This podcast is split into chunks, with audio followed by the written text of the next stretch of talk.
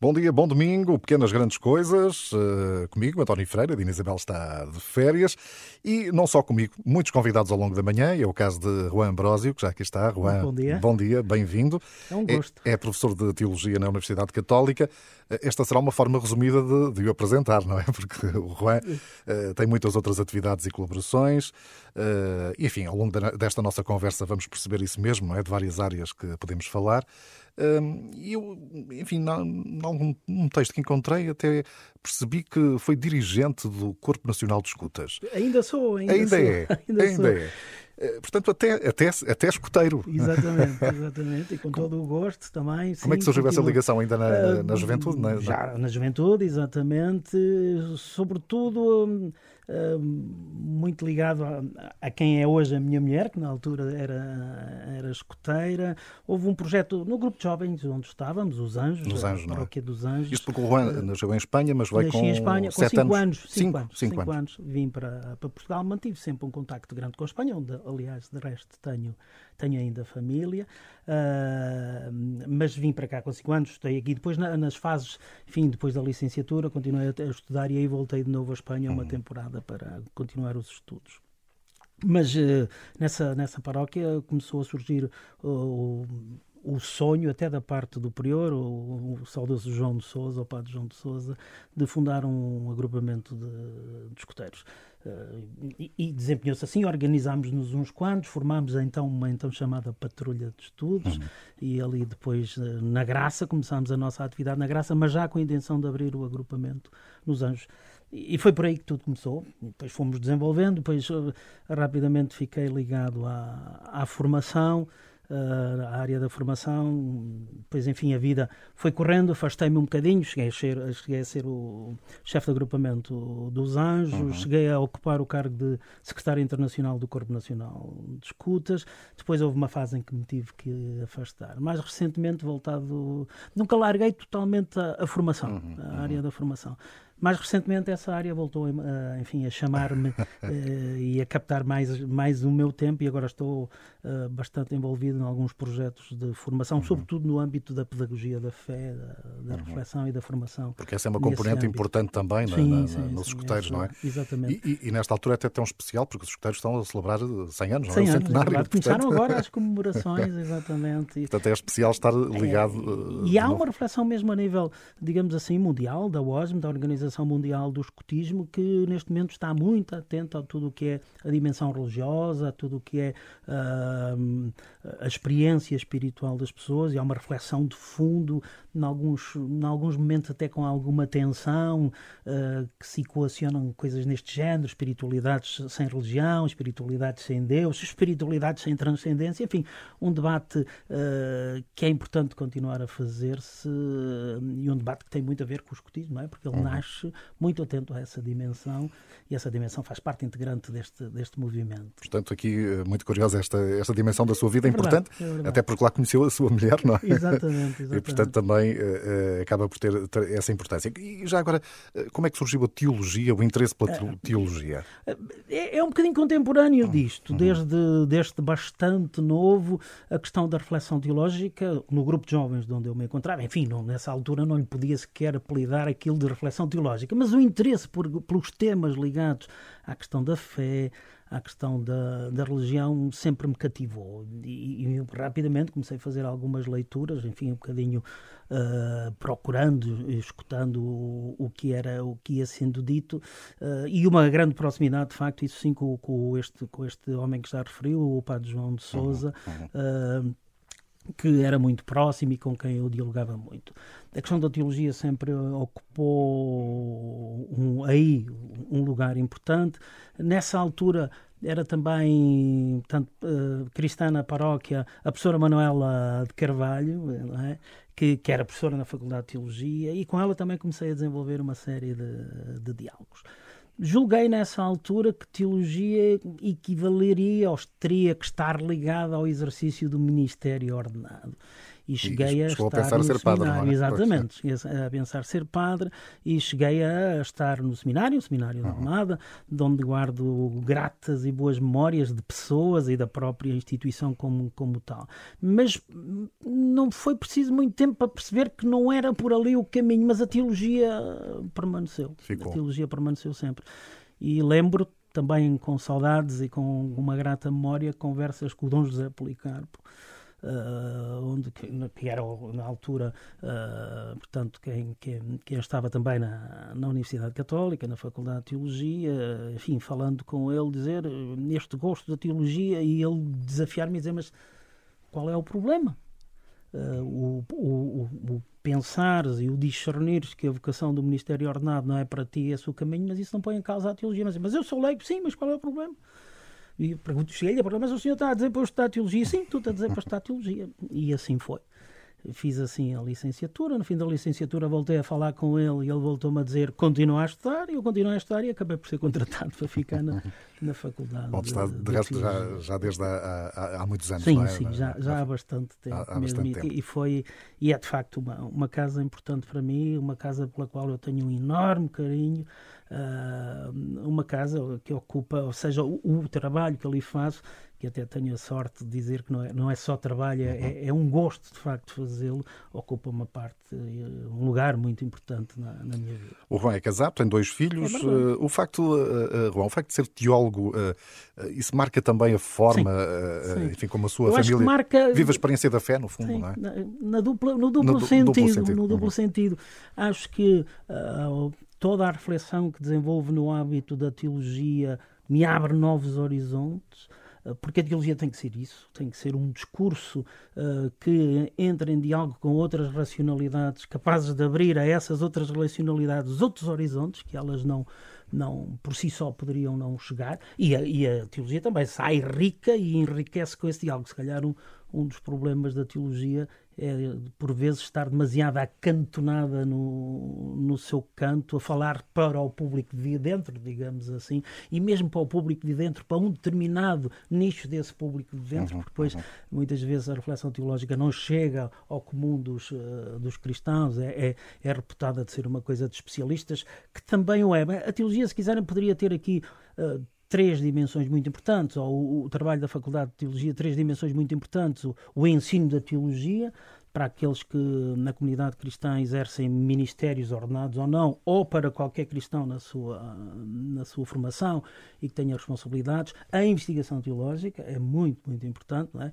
para se poder continuar a, a, abrir esses horizontes e, a, enfim, e a continuar a progredir na reflexão e na, no conhecimento do mistério, tanto quanto se pode conhecer o mistério e na divulgação do mistério. Mas há uma terceira área que é igualmente importante e que, do meu ponto de vista, não pode falhar, eh, faltar, sob pena de, de, de, empobrecer a própria reflexão teológica, que é aquilo que poderíamos chamar uh, a divulgação teológica, o diálogo com a cultura, ou seja, o fazer chegar essa reflexão a um público mais vasto, mesmo não crente, mesmo não, mesmo não cristão, mesmo não crente. E é do conjunto destas coisas que ela pode, de facto, abrir horizontes, ou seja, uh, nesse diálogo com outras racionalidades, com outras maneiras de abordar a realidade e ver a realidade, uh, uhum. encontrar outros caminhos. Nesse contexto, então, a família enriquece, encontra... mas também é enriquecida, não é? Bem, passamos isto para a pergunta que me foi feita, António. Uh, isto também acontece na vida, não é? Uh, o facto de reflexão teológica, ainda por cima, área, as áreas onde, meu, onde me mexo incluem, por exemplo, a dimensão da família, é uma das áreas que eu trabalho, chamemos-lhe assim, a antropologia e a teologia da família, onde tenho dedicado algum do meu tempo e do meu estudo, e, portanto, isso traz elementos que me ajudam a olhar para a realidade familiar de outra maneira. Mas a verdade é que a experiência familiar, de ser casado, de ser pai de, de dois filhos e agora de duas filhas, que também já entraram na, na família, o André, que é o meu mais velho, uh, que tem a Lúcia, e portanto já uh, são casados, uh, marido e mulher, e o Filipe com a Maria, portanto fazem parte também da ah, família. Isso traz, traz traz também claro. um aporte de riqueza para a reflexão teológica que se possa fazer neste ano. Achei muito curioso que, que eu tenho duas filhas, o Juan tem dois filhos, e que nasceram nos mesmos anos, em Sim. 93 e 96. Ah, As bem. minhas filhas também, curiosamente. É assim uma curiosidade. Bom, mas estávamos a falar da família e hoje, enfim, eh, este dia 26 de junho, temos um encontro é mundial das famílias a, a concluir, já que estamos a falar aqui. o décimo encontro mundial. E que encerra também este ano uh, família. O ano família Amoris Letícia. Amoris Letícia.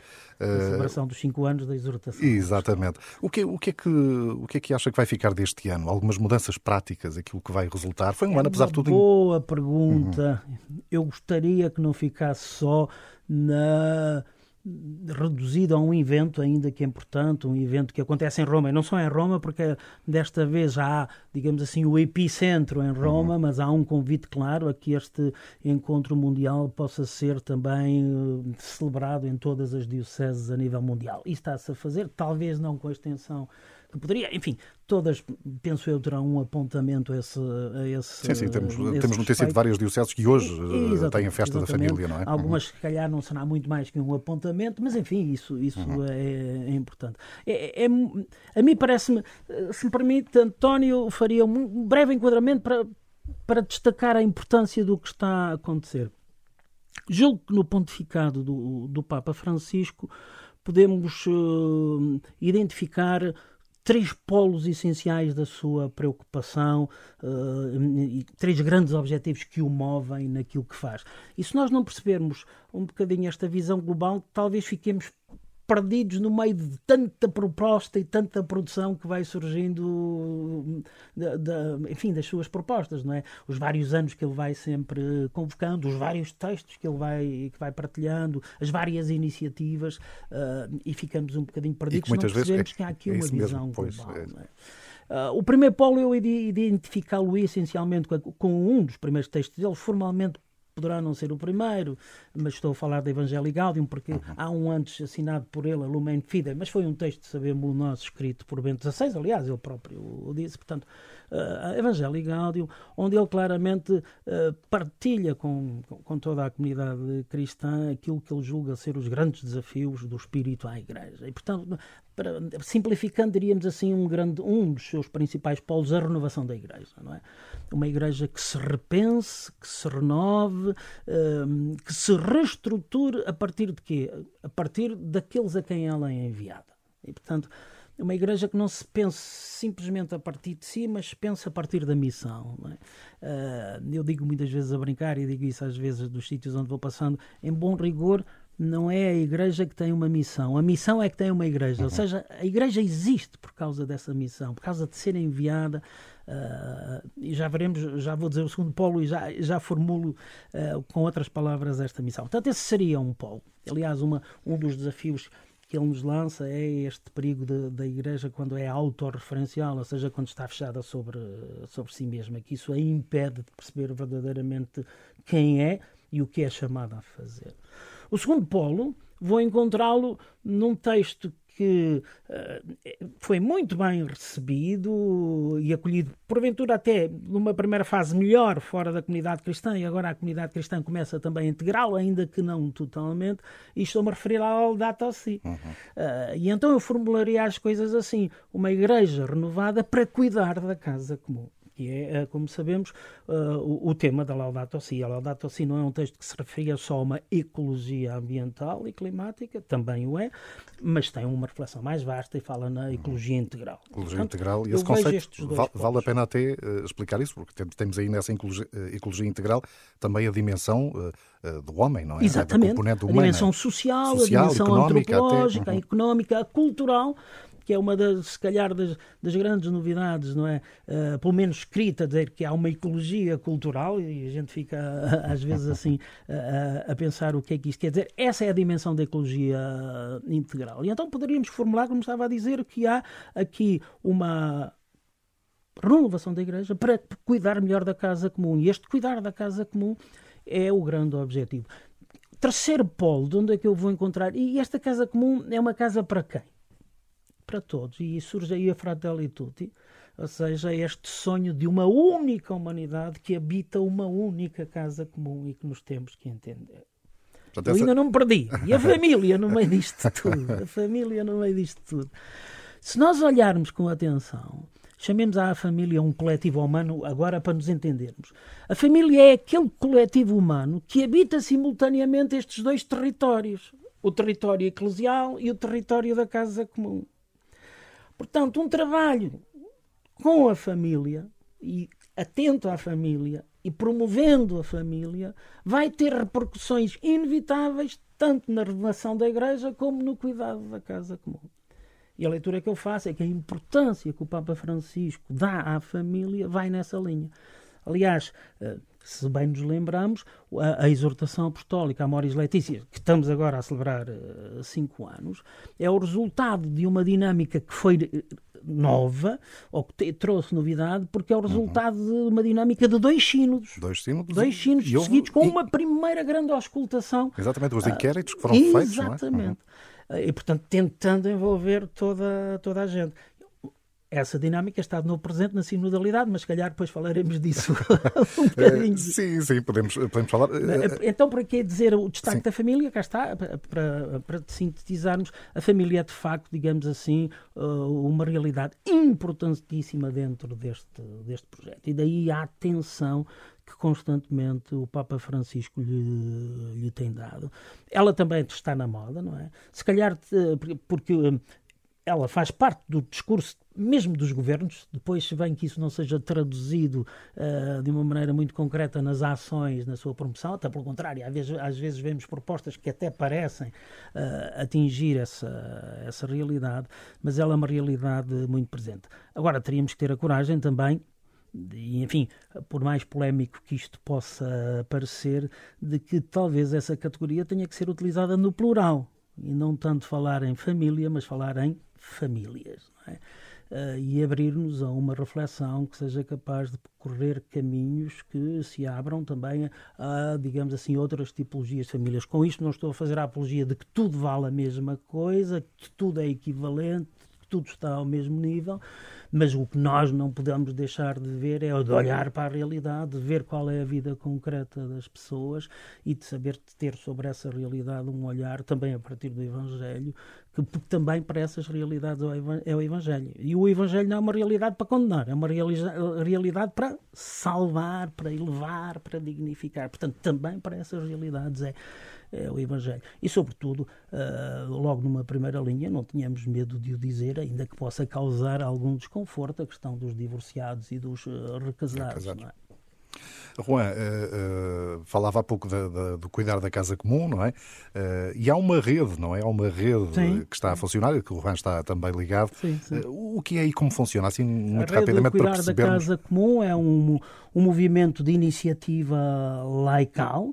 É, é, quem o constitui na sua base são leigos, é? batizados, que se reuniram à, à, volta de um projeto. No início deste projeto esteve a Manuela Silva, não é? Foi ela que, lendo a Laudato Si, Uh, percebendo a importância da, da Laudato Si no contexto da Fundação Betânia e de outros uh, movimentos por onde ela se se, se mexia, uh, teve uns encontros de reflexão sobre o texto da Laudato Si e imediatamente percebeu que aquele texto estava a exigir uma ação concreta. Reuniu à sua volta um conjunto de pessoas e de instituições que fundaram uh, uh, isto que se lhe chamou a rede de cuidar da casa comum.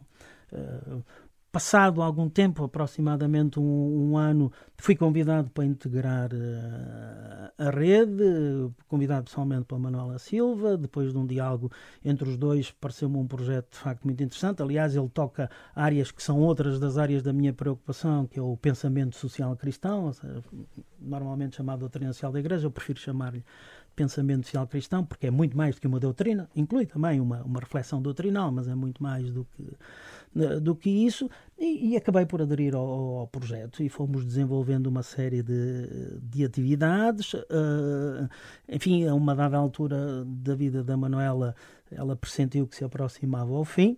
Uh, e, e, próximo desse, desse fim uh, desafiou-me a, a, poder continuar esse projeto. E desde então, com a Rita Veiga, uh, somos os dois os coordenadores desta rede, com, com uma equipa que, a que chamamos uma comissão executiva, tenta integrar. É uma rede que neste momento integra mais de 60 instituições uh, e mais de 60 personalidades a nível uh, individual.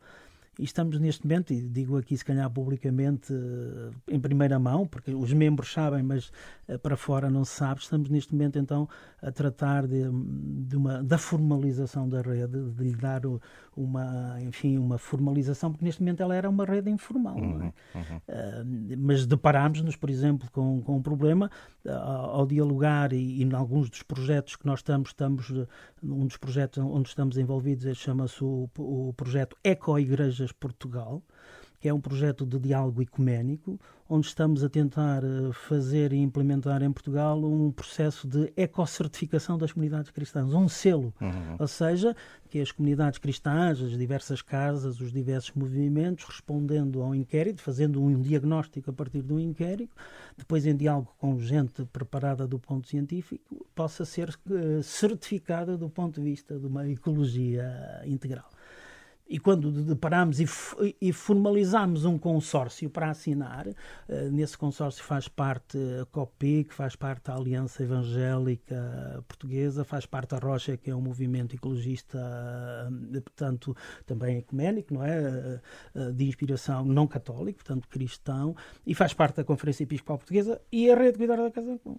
E quando fomos assinar isso, então e personalidade e, e sede, não temos. Uhum, uhum. e caímos na conta que chegou o momento, de facto, de formalizar, de, de é? formalizar isso e estamos neste momento a tratar desse processo. Bom, o tempo foge é muito verdade, rapidamente é... quando estamos e assim eu, à conversa. gosto de falar, tem que me cortar, António, tem que me cortar.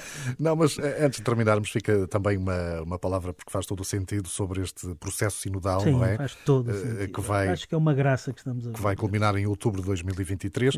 Mas, mas não esse, vai, não vai culminar é, em outubro. No, no sentido é da Assembleia, pois, no sentido Não de... pode parar em outubro de 23, é exatamente isto. Este processo deve criar uma dinâmica que introduza na comunidade eclesial que isto é a sua maneira de ser, a sua maneira de agir. A Igreja não pode deixar de ser sinodalmente e age sinodalmente. Isto tem que ser não um intervalo, não um, enfim, uma novidade, isto tem que ser a sua maneira de ser. Há um texto muito bonito do Papa Francisco, e já o interrompi, nem deixei fazer a pergunta, mas digo isto e depois o António faz a pergunta. Um texto muito bonito do Papa Francisco que se diz que a sinodalidade é a maneira que Deus espera que a Igreja seja neste terceiro milénio. Uhum. Pelo menos neste terceiro milénio. Nem era, era exatamente uma pergunta, mas no fundo é, é isto o objetivo, e, e, já falou há pouco também do sínodo em relação à, à, à família, dos dois sínodos, sim, não é? Sim. E da participação, aqui também esse é o convite, é esse é o desafio, não é? é? Para, para, que todos possam é ser escutados, todos, não é? Uhum. A comunidade eclesial mas atenção, também para isto do sino devemos pensar dentro daquele projeto global que eu falei há pedaço, ou seja, o que é que se trata? É simplesmente uma moda, uma, agora uma nova maneira de fazermos isto porque uh, temos que nos aproximar das democracias. Não, não é isso. É muito mais, uh, é muito mais do, do que isso. Trata-se deste projeto, uma igreja renovada para cuidar da casa comum de maneira que esta seja uma humanidade única que habite esta casa comum única. E a igreja contribuindo para esse, para esse exercício. E vemos como este sonho, digamos assim, ou esta utopia. Alguns acham que a expressão utopia tira força. Eu acho que este mundo só pode ser transformado verdadeiramente por, eh, por utopias. É, é, tantas vezes colocado em risco, como por exemplo as situações que estamos a viver. O Covid mostrou claramente a necessidade que temos de nos unir para enfrentar estas realidades. Infelizmente, o que estamos a assistir na guerra, esta guerra que está à nossa porta, tantas outras, ai, que a gente não ligou tanto, né, mas como esta nos bate mais próximo, uh, somos mais atentos, mostram como este projeto onde a humanidade está verdadeiramente envolta, uh, está constantemente em risco. Não é? Portanto, a Igreja tem aí uma palavra uh, a dizer, um contributo importante a fazer. dentro deste projeto, a sinodalidade ocupa um papel absolutamente essencial, que é a Igreja, que Igreja, todos os batizados, e todos os batizados são convocados a assumir a sua corresponsabilidade. Temos que dar um passo em frente e deixar de pensar nesta igreja a nível de colaboração, ou seja, os leigos colaboram com os ministros ordenados. Não, não colaboram. Os leigos são com os ministros ordenados corresponsáveis pela vida da igreja, não é?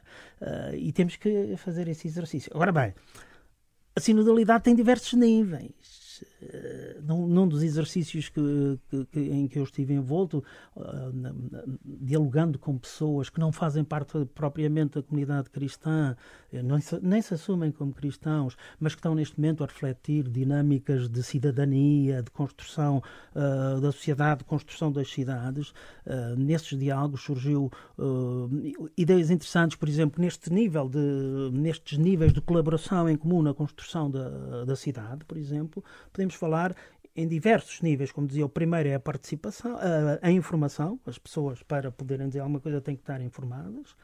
O segundo nível é a escuta. O terceiro nível, se, se quiserem, pode ser o do discernimento, da, de pensar, da responsabilidade. E o quarto nível, o da decisão, o da implementação da decisão. Uh, a sinodalidade dá um destaque fundamental ao exercício da escuta, e esse tem sido destacado, mas atenção, não podemos ficar por aí. A escuta não pode faltar num processo e numa dinâmica sinodal, mas verdadeiramente uma dinâmica sinodal não se resume à escuta, não é só escutar. Os outros níveis, do meu ponto de vista, têm também que ser percorridos. Uhum. Ou seja, as uhum. pessoas, depois de escutadas, têm que ser envolvidas no discernimento e têm que ser envolvidas na decisão. E estes passos são mais difíceis e requerem outra maturidade, requerem tempo, sem dúvida. Se calhar não podemos começar em todo o sítio ao mesmo tempo, mas naquilo que é possível, se calhar devíamos ter a ousadia de, naquilo que é possível, começarmos a percorrer estes níveis todos, envolvendo todos os batizados uh, também na, no discernimento, é? na procura das soluções e na implementação dessas soluções. E isto é nada, do meu ponto de vista, belisca a dimensão, não gosto da expressão, mas para nos entendermos, a dimensão hierárquica da, da Igreja, ou seja, a, a, a, importância do ministério ordenado na comunidade cristã. Não há a menor dúvida, sem ministério ordenado não existe Igreja. Mas também não há a menor dúvida que a Igreja não se reduz nem se esgota no ministério ordenado. E, portanto, temos que ter a coragem, a ousadia de nos deixar inspirar pelo Espírito e percorrer outros caminhos onde nos envolvamos todos. Já dizia Santo Agostinho, aquilo que diz respeito a todos, por todos deve ser refletido e tratado e decidido. Não é? E esse exercício falta ainda fazer. Uhum. Juan muito obrigado por ter vindo. Foi um imenso gosto, António. Muito gosto também. também. E uh, foi assim uma oportunidade que tivemos para conversar. Outras surgirão, certamente. Okay, muito obrigado. Um bom domingo. Muito, um bom domingo também.